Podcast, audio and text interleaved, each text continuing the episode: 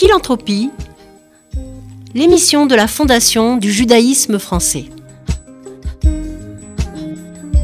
Préparée et présentée par Véronique Elfmals et Perrine Simon-Naoum.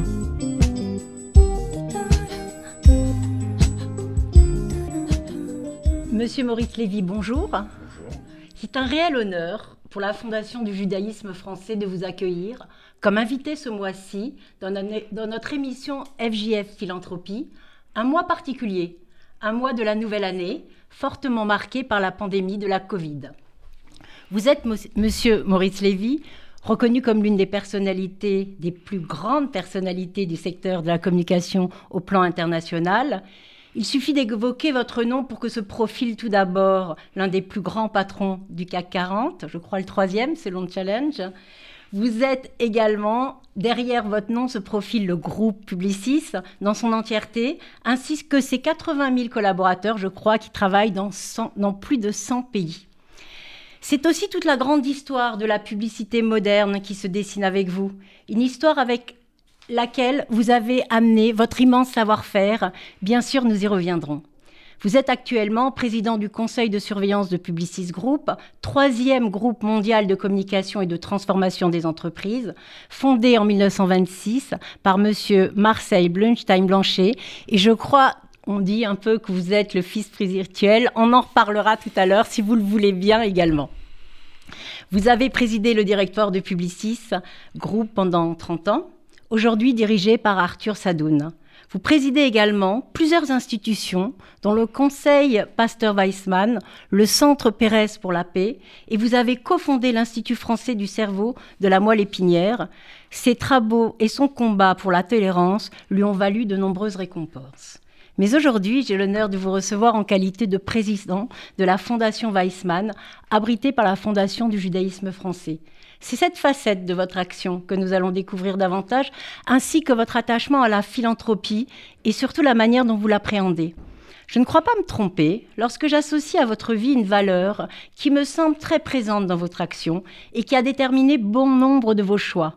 Il me semble que c'est la valeur partage. J'aurais pu parler d'éthique, d'universalité, de générosité, de solidarité, mais celle que je mettrai en avant aujourd'hui pour nourrir notre conversation est celle du partage.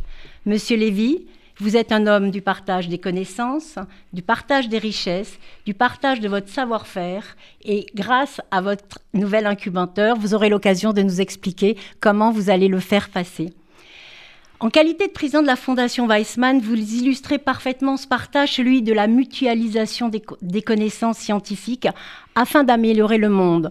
Améliorer le monde est une notion très juive. On veut réparer le monde. En ce mois de Rosh Hashanah, c'est-à-dire en quelque sorte à l'heure des bilans, des bilans personnels et professionnels, j'aurais voulu vous poser ma toute première question concernant l'Institut Weissmann euh, des sciences.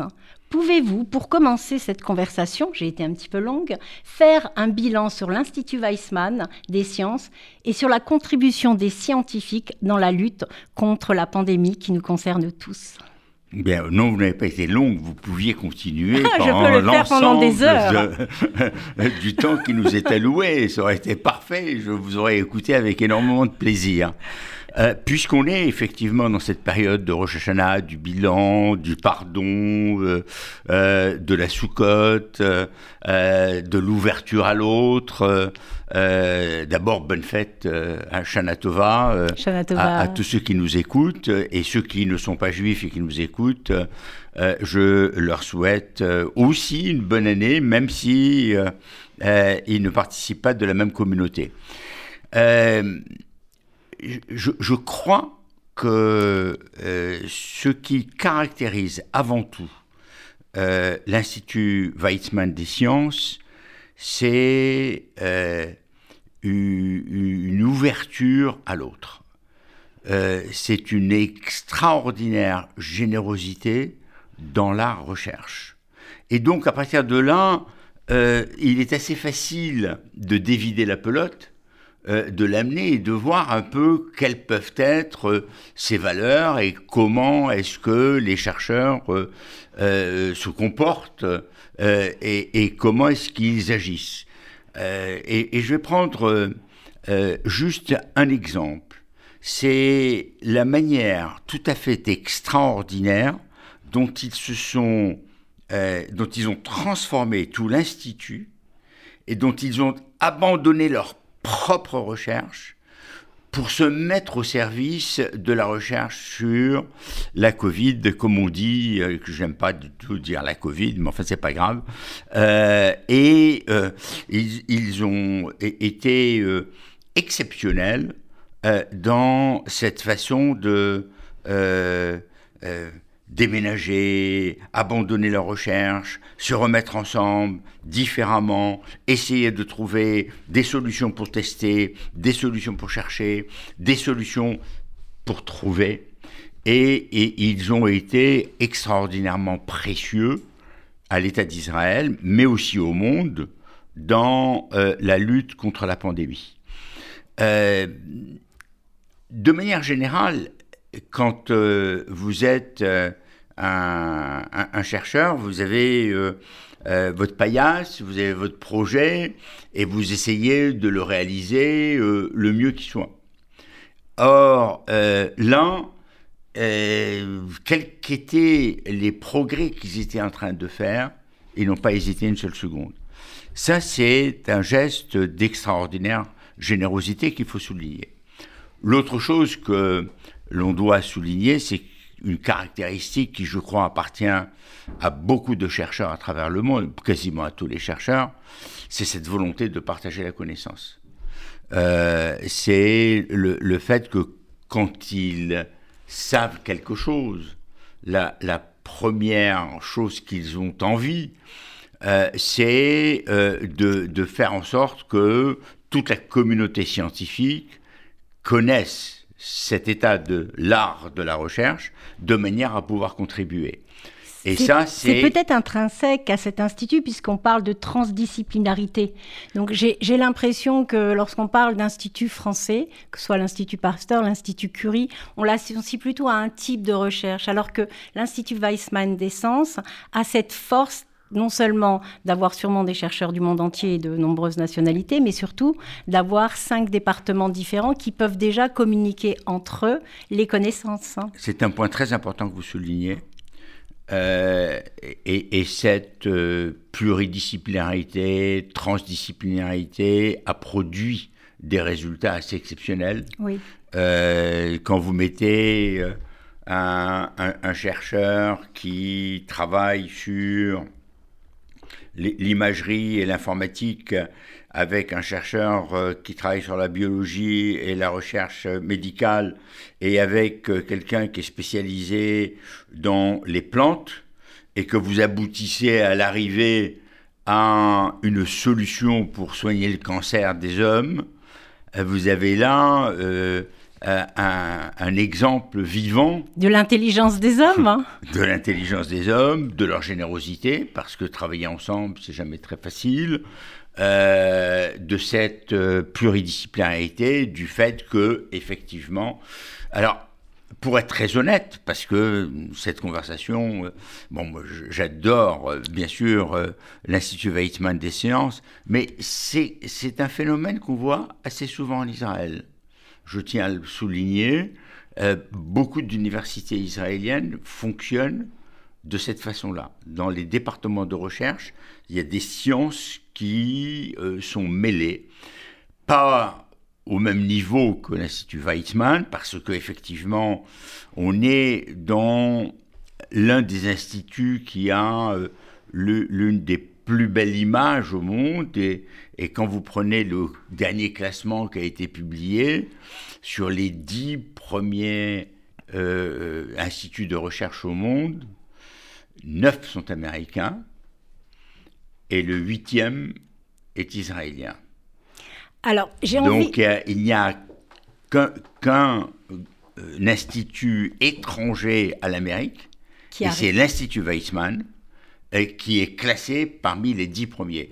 C'est un succès exceptionnel et c'est une performance rare. Alors, tellement de choses dans, ce que vous dites. Vous, vous parlez d'une part de ce cosmopolitisme qui existe, de cette multiculturalité.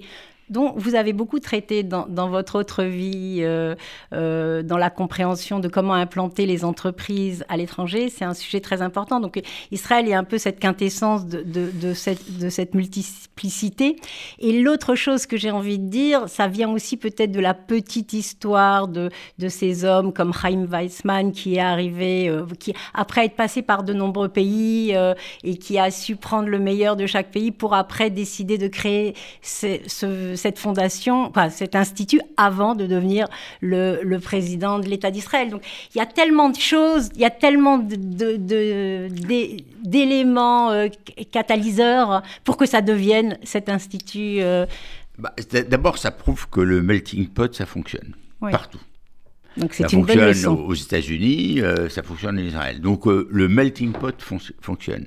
La deuxième chose, c'est que, comme vous le soulignez, c'est consubstantiel de l'histoire euh, d'Israël. L'histoire d'Israël, euh, c'est une histoire euh, de flux migratoires. Ce sont des gens qui sont venus d'un peu partout et, qui ont été poussés souvent par l'adversité et ils ont eu à cœur de contribuer à la création de cet État et ils ont aussi à cœur une chose assez rare, pour un État aussi petit, ils ont voulu être exemplaires. Aucun État n'est tout à fait exemplaire, mais il y a cette volonté d'être exemplaire, cette exigence même. Il y a aussi, euh, et c'est vrai de l'armée, c'est vrai euh, euh, de ce qu'a été à, un moment donné les kibbutz, c'est un peu moins vrai aujourd'hui, mais dans toute la période des kibbutz, et c'est vrai des universités, et en particulier euh, de l'Institut Weizmann, une exigence d'excellence. En tous les cas, une quête d'excellence. Alors, et cette quête d'excellence est, quelque chose qui anime de manière quasi viscérale euh, tous ceux qui ont dirigé l'Institut Weizmann et tous ceux qui y participent. Et c'est pour ça qu'ils sont capables d'attirer les meilleurs et de recruter les et, ah et, lu, et c'est là que je rebondis. Je, crois que j'ai lu que tout, au long de votre carrière, vous avez, je crois, euh, recruté plus de 78 000 personnes. Est-ce que c'est possible ou créer des emplois de 78 000 personnes? Donc, est-ce qu'il y a une spécificité de recrutement justement du scientifique? Est-ce que le scientifique est différent d'un employé, d'une entreprise? Est-ce que c'est peut-être là aussi une force dans la dans l'institut euh, Weissmann, hein, sa capacité de repérer. Les scientifiques, de manière générale, sont euh, des gens hyper compétitifs. Euh, pourquoi? Parce qu'ils cherchent et ils veulent trouver. Pour trouver, ils ont besoin de travailler avec les meilleurs et ils ont besoin d'avoir accès aux meilleurs outils.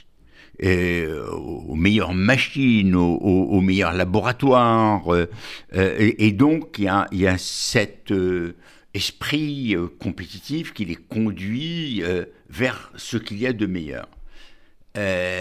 L'Institut Weizmann recrute les meilleurs parmi les meilleurs qui viennent du monde entier. Et il y a, je ne veux pas dire de bêtises, mais je crois que aussi bien pour les étudiants euh, que pour euh, euh, les, chercheurs ou, les postdocs. Les postdocs, oui. Et, il y a, je ne veux pas dire de bêtises, mais je crois que ils, prennent moins de 1 sur 100.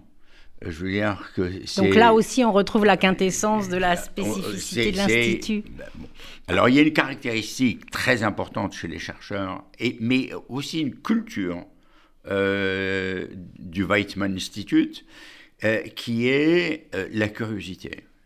Et avec euh, cette idée qui avait été longtemps développée par Daniel Zeichmann, qui a dirigé et présidé aux destinées de l'Institut pendant pas mal d'années, il dit Je ne leur demande pas de trouver. Et je ne leur demande pas un plan. Je leur demande de se laisser porter par leur curiosité. Et l'idée, c'est que plus ils sont motivés par quelque chose qui les intéresse, plus facilement ils trouveront. Et donc, plutôt que de se trouver dans des carcans qui sont souvent l'apanage de grandes administrations qu'on trouve dans un certain nombre de, pays, il, les laisse avec une très grande liberté. Et ils sont donc portés par, grosso modo, euh, trois choses. Leur goût de l'excellence, leur curiosité et la liberté de chercher là où ils ont envie de chercher, sans contrainte. Ça produit des résultats épatants.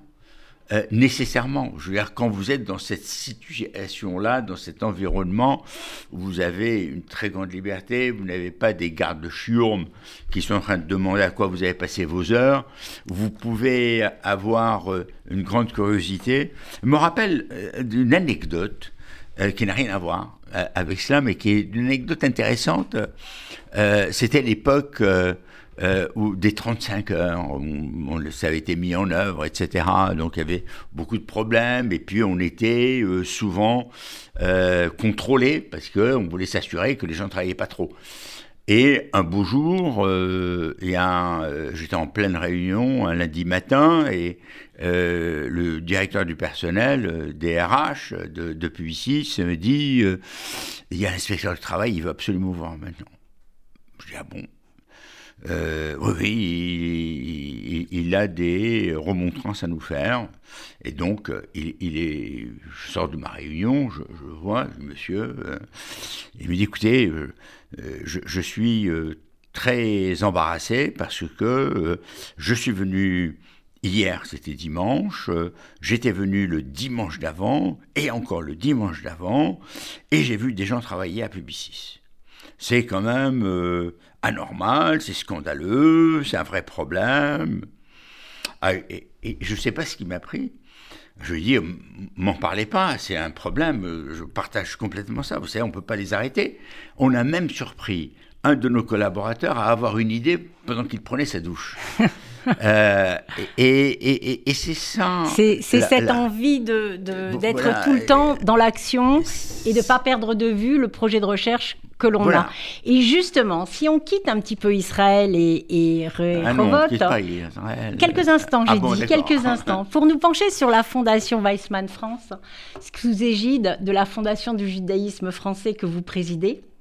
Vous rejoignez ainsi la grande famille de 80 fondations abritées par la Fondation du judaïsme français, dont les missions, la mission est la culture, l'éducation et le social, trois thématiques qui vous animent également euh, depuis toujours.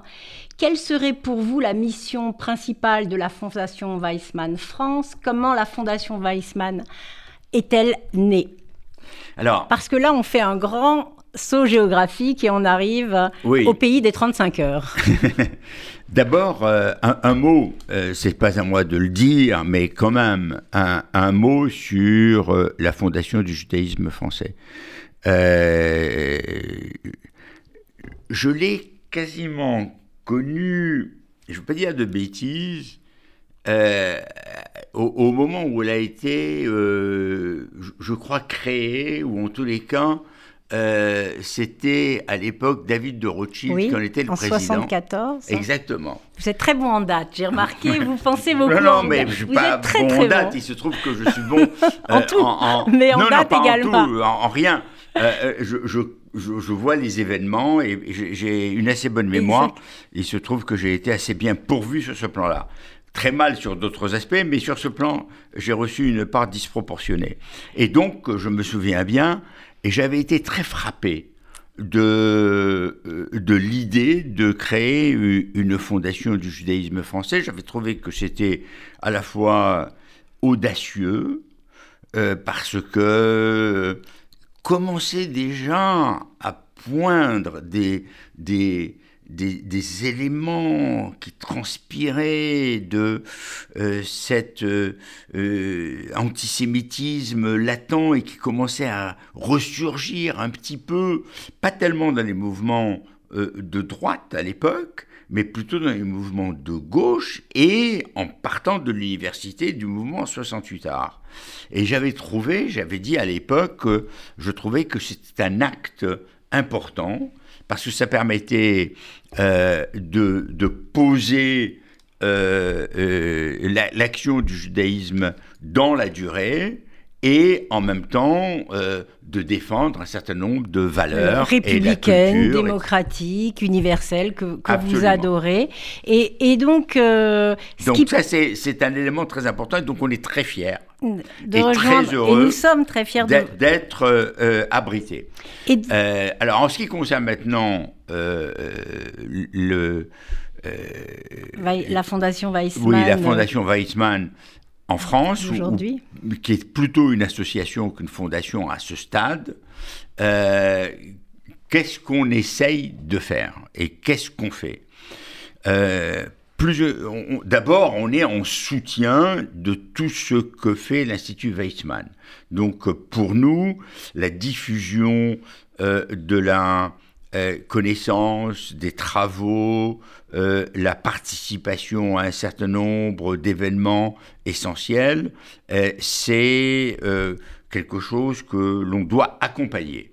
Ensuite, il y a bien sûr la nécessité de lever des fonds pour aider justement à la recherche. Il n'y a pas de recherche sans argent. Ça, vous le dites souvent. Et, donc, il faut s'engager dans cette voie et puis euh, accompagner des grands mouvements. Le premier d'entre eux, c'est bien sûr Pasteur Weizmann, qui a été créé sous l'égide de Madame Simone Veil. C'est elle qui a eu cette initiative avec Robert Parienti à l'époque, qui avait été mandaté C'était très par courageux, Simone Pérez. Parce qu'elle prenait juste ses fonctions en 74 de ministre de la Santé, dans une époque où elle affirmait une forme euh, d'association à la fondation du judaïsme, même si c'est laïque, c'était quand même très courageux pour une première femme nommée ministre et te prendre tout de suite. Bon, après, elle a été encore plus courageuse avec l'IVG, j'ai envie de dire. Mais oui, absolument. Elle, ça sa vie n'a été que courage. Mais malgré tout, elle s'est battue à cette époque et ça a été courageux. Mais vous avez raison de le noter, c'était un acte courageux, d'autant plus qu'à l'époque, il faut bien voir, il y avait... Euh, bon, la France, euh, De Gaulle, euh, qui avait pris sa, sa, position sur l'embargo, son fameux discours sur le peuple juif élu, dominateur, etc.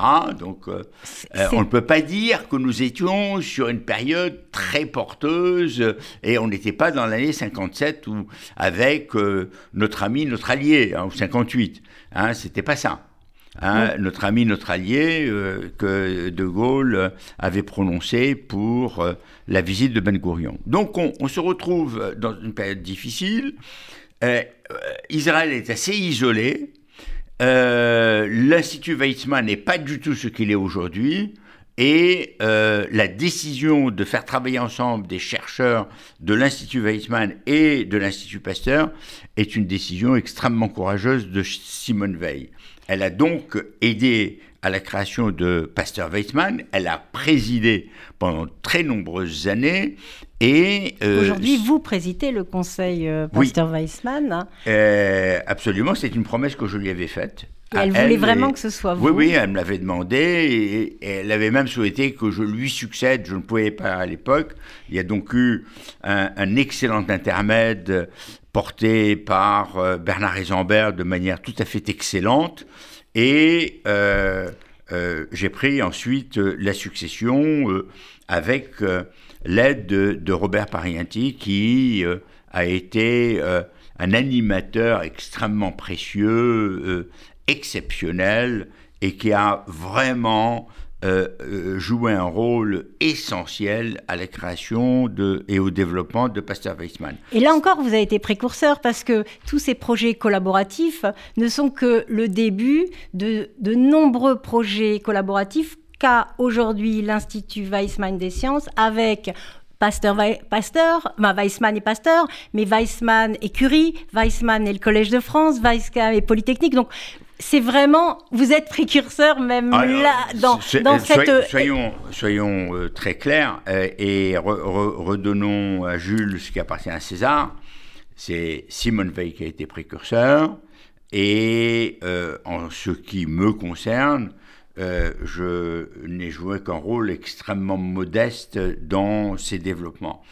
Et effectivement, la renommée de l'Institut Weizmann a été telle et les résultats de la collaboration avec euh, l'Institut Pasteur tels que il a été ensuite euh, j'allais dire, relativement facile, euh, c'est jamais facile, mais enfin relativement, de euh, trouver d'autres partenariats.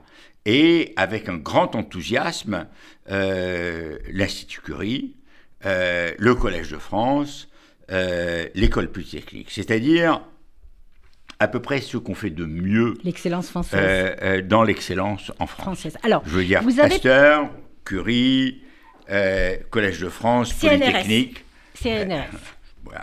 Vous, alors, vous avez parlé à un moment, alors on a parlé partage des connaissances, on parle du partage de, des richesses. Vous avez dit que rien ne se fait, et puis là, pour le, le vaccin euh, pour, contre la Covid, on se rend compte que l'argent est nécessaire plus que jamais, etc. Donc, pour, euh, faire ce petit passage de transition, je vais passer la parole au directeur financier de la Fondation du judaïsme français, Rémi Serrouillat, qui va vous poser des questions peut-être un peu plus liées au sur, euh, à l'épargne, à, au mode de consommation. Euh, Rémi Bonjour Monsieur Lévy. Bonjour. Alors nous allons peut-être rester tout d'abord dans le domaine de la recherche, effectivement. Ma première question portera sur la collecte de dons des instituts de recherche durant cette période de Covid. Le monde de la recherche médicale a été extrêmement sollicité. En 2020, nous avons tous espéré l'avènement d'un vaccin ou d'un médicament. Constatez-vous une augmentation des dons du public en faveur de la recherche? Alors, il y a eu un, élan considérable partout dans le monde euh, en faveur de l'aide médicale. Euh, et donc une augmentation très forte et très substantielle euh, des dons. Mais euh, c'est inégalement réparti. C'est-à-dire qu'il y a des nouveaux acteurs qui ont largement bénéficié de cela, en l'occurrence les hôpitaux, toutes les associations de soignants, d'aides-soignants, etc. Et c'est normal et c'est très juste. La recherche elle-même n'en a pas tellement bénéficié. C'est-à-dire que on est dans euh, une situation qui est euh, à peu près euh, stable quand on parle de la recherche pure. Mm. Et, il y a eu effectivement moins d'engouement pour cet aspect. Parce que même si, les gens, au lieu de donner 100, ils ont donné 110, 115 ou 120, et il y a 30 ou 40 qui sont allés euh, aux hôpitaux et qui sont mmh. allés aux associations médicales. Euh, donc, une, des. Quand on regarde ces choses-là, euh, il y, a toujours cet éléphant dans, dans, la pièce qui est la dimension fiscale. Et, et mmh. c'est vrai qu'il n'y a pas en Europe d'équivalent au système américain. Et il n'y a pas non plus une culture du don qui est aussi bien ancrée que la culture philanthropique américaine. Donc il y a des progrès à faire, mais on, ne peut pas blâmer les Français. Ils ont été très généreux, mais ils ont réparti autrement. D'accord, donc les instituts de recherche ont bénéficié davantage, mais peut-être pas autant qu'on aurait peut-être pu espérer, en tout cas eu égard euh, aux attentes du public. Ah ça c'est sûr, et aux attentes des chercheurs et aux besoins des chercheurs. Quand on regarde tout ce qu'il y a à faire, euh, et comme l'argent public euh, est, assez rare, sauf euh, dans une période comme la pandémie où c'est open bar, donc on, on, se retrouve avec une problématique compliquée. Et puisque vous me donnez le micro, moi je dis à tous ceux qui nous écoutent, prenez votre stylo, prenez votre ordinateur, prenez votre carnet de chèques ou la capacité de faire un virement et faites-le très vite euh, parce que nous avons besoin d'argent pour soutenir les chercheurs du Weizmann Institute, de Pasteur Weizmann, des associations avec Curie, Polytechnique et le Collège de France. Merci beaucoup. Notre deuxième question portera davantage peut-être sur l'économie. La surépargne accumulée par les Français en raison de la pandémie a atteint des records. Entre le début de la crise et fin 2021, l'épargne excédentaire est estimée à plusieurs dizaines de milliards d'euros. Comment, selon vous, est-il possible de mobiliser cette épargne de circonstances en faveur de la solidarité nationale? Devrait-on, par exemple, créer de nouvelles incitations fiscales peut-être lancer des campagnes de sensibilisation? Alors, c'est l'année dernière 100 milliards. Euh, à fin juin, c'est encore euh, une cinquantaine de milliards. Je crois que l'année dernière, c'était 110. Encore une cinquantaine de milliards. On attend encore 30 ou 40 milliards sur la fin de l'année. Donc, on va être pas loin sur deux ans de 200 milliards de surépargne. Eh cette surépargne, euh, il faudrait qu'elle fasse deux choses. Un, qu'elle aille vers plus d'économie et qu'elle irrigue l'économie par la consommation, euh, parce que ça permettra à ce moment-là de dégager des, ressources pour les recrutements et, pour aussi abaisser le déficit du pays. Et la deuxième chose, c'est bien sûr la solidarité. La solidarité fait énormément appel euh, aux Français. Il y a beaucoup, beaucoup euh, de chantiers sur lesquels nous, avons besoin euh, de l'aide de tous ceux qui peuvent donner. Et il, faudrait faire trois choses. Un, une meilleure incitation fiscale, toujours, on n'en fait pas assez. Deux, une meilleure éducation. Et trois, des projets qui sont suffisamment motivants et savoir les communiquer. Oui, effectivement, on comprend parfaitement parce qu'en fait, on peut effectivement consommer, mais on ne peut pas non plus surconsommer. Les voyages qu'on n'a pas fait, on peut en faire un, deux, mais on peut pas, on peut pas aller, on peut pas voyager davantage, on peut pas rattraper les restaurants qu'on n'a qu'on n'a pas fait euh, durant l'année, euh, l'exercice 2020. Et voilà, c'est ça. Donc, effectivement, il y a une surépargne et il faut faire quelque chose. Et si les, Français se mettent à donner un peu plus, ce qui serait pas plus mal, euh, je crois qu'il y a beaucoup de choses qui pourraient être aidées. L'éducation, la santé, c'est-à-dire deux secteurs qui sont essentiels pour l'avenir de la France. Je vous remercie. Une troisième question, peut-être d'ordre sociétal. L'après-Covid a montré de façon encore plus flagrante qu'il nous fallait changer de mode de vie. On consomme plus sainement, on respecte davantage l'environnement. Le monde de l'entreprise s'est également adapté. Les véhicules polluent moins, l'agriculture biologique est en plein essor. Peut-on imaginer qu'un jour on assistera à l'émergence d'une politique capitaliste plus responsable, plus soucieuse de la répartition des richesses? Est-ce qu'on peut imaginer qu'un jour les entreprises deviendront elles-mêmes des acteurs de la lutte contre les inégalités? Alors elles le sont déjà. Euh, et je vais y revenir, mais quand euh, vous, euh, vous énoncez ce qui est en cours, ce ne sont que des prémices. Mhm, on n'est que dans les prémices d'une consommation différente. On n'est que dans les prémices de la proximité, de la dépollution, etc. Donc on n'est pas du tout encore sur un programme achevé où on peut dire bravo, on a fait tout le boulot. Pas du tout. Et il y a encore énormément de travail à faire sur tous ces aspects qui sont essentiels. En ce qui concerne euh, le rôle de l'entreprise, je crois qu'il y a euh, au moins trois choses que l'entreprise doit faire. Et en ce qui me concerne, euh, j'ai déjà pris des positions assez claires là-dessus. La première, bien sûr, c'est sur la solidarité et puis veiller à l'égalité des chances, faire en sorte que euh, les, problèmes euh, euh, d'inégalité salariale, hommes-femmes, les problèmes d'inégalité devant les promotions avec la diversité puissent être traités. Ils peuvent être traités de plusieurs façons et la formation, le mentoring, la préparation à ces nouvelles responsabilités peut être une voie. La deuxième chose, euh, c'est que l'entreprise doit raisonner autrement euh, le capitalisme. On a besoin d'un capitalisme, on a besoin d'un capitalisme beaucoup plus responsable, euh, beaucoup plus ouvert, et un capitalisme qui soit aussi plus généreux dans sa répartition de la valeur ajoutée, et qui, de ce fait, devrait offrir une répartition plus équilibrée et prendre en compte toutes les parties prenantes. Ce qu'on appelle les stakeholders. Et il y a une vraie différence entre les shareholders, donc qui sont les actionnaires, et les stakeholders, qui sont toutes les parties prenantes. Et il est absolument indispensable que nous puissions aller vers une répartition plus équilibrée. Le dernier point que j'évoquerai, le troisième, c'est euh, sur sa responsabilité vis-à-vis de la cité.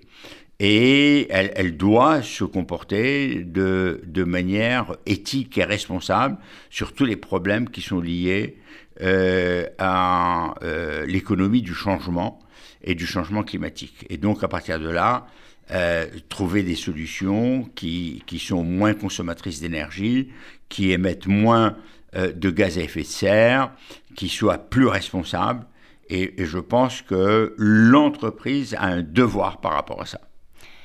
Et la philanthropie dans tout ça, dans notre conversation de partage, c'est la philanthropie, c'est vous me donnerez peut-être plus tard votre définition, mais c'est vraiment le partage de la richesse.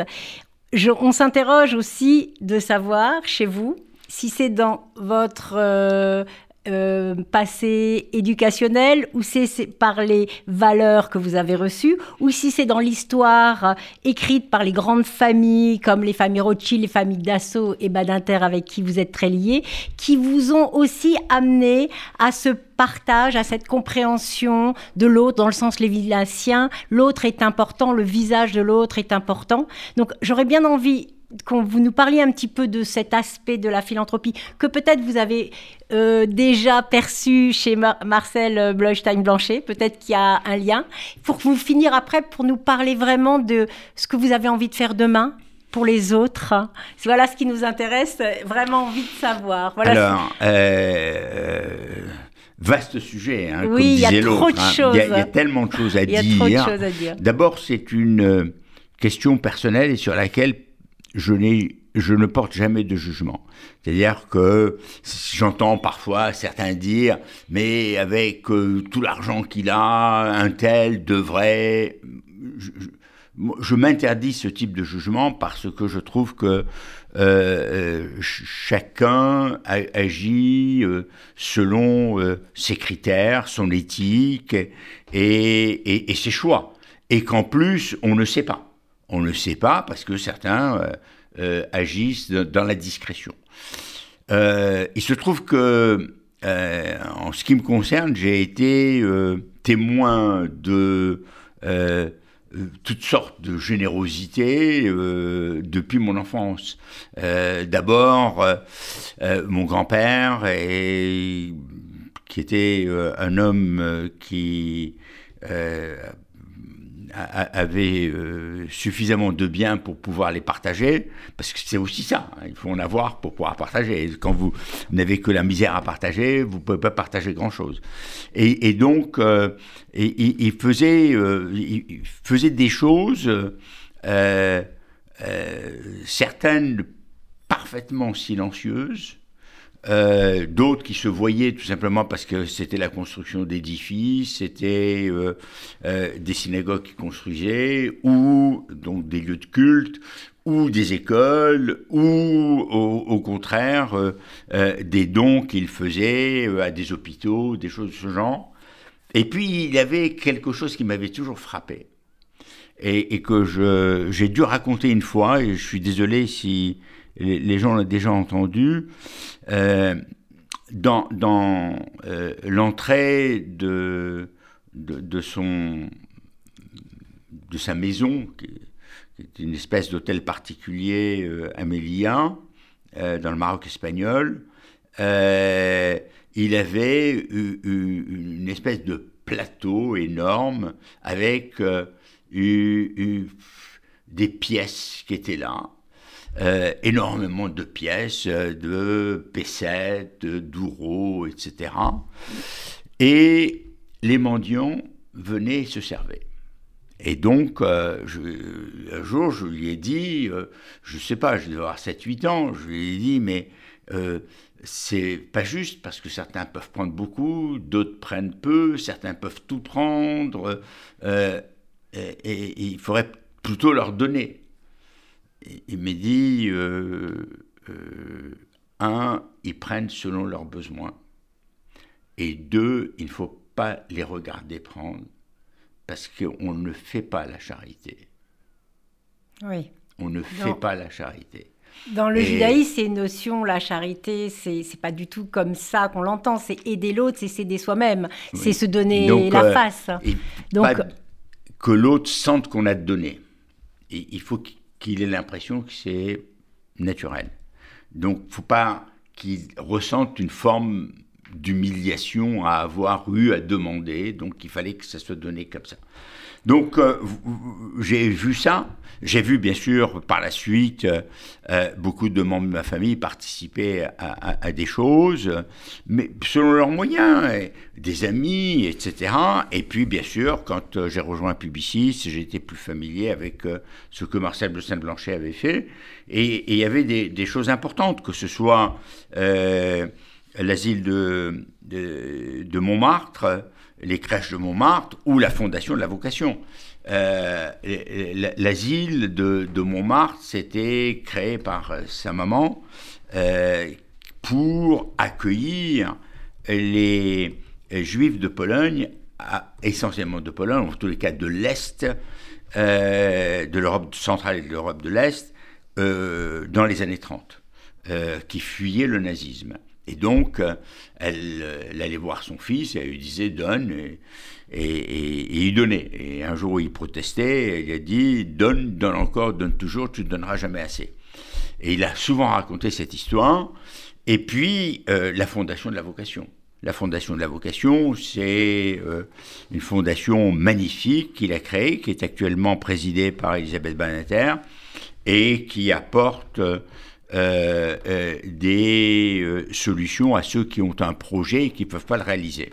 La philanthropie, vous avez l'air de dire que ça vient très vite dans, les valeurs éducationnelles. D'ailleurs, dans les pays anglo-saxons, on apprend un, peu plus dans les écoles aux jeunes à, donner, donner de leur temps, parce que c'est pas que de l'argent donner. On peut donner son temps, on peut donner un savoir-faire, on peut un service, apporter un service. Donc, on apprend un petit peu plus ça. Peut-être, peut-être c'est des choses à apprendre oui, euh, mais on apprend aussi en France quand vous avez des jeunes euh, qui sont en train de faire des quêtes pour la Croix-Rouge ou, ou qui, euh, dans les supermarchés, quand il y a la, journée où on collecte des biens alimentaires pour la faim ou quand ils participent au bénévolat pour les restos du cœur, je veux dire, il y a une tradition française de philanthrope, bien sûr. Il y a, il y a, il y a, et, il ne faut pas la négliger. Et puis, euh, euh, chez, chez les Juifs, il y a aussi euh, tout ce qui est fait depuis le,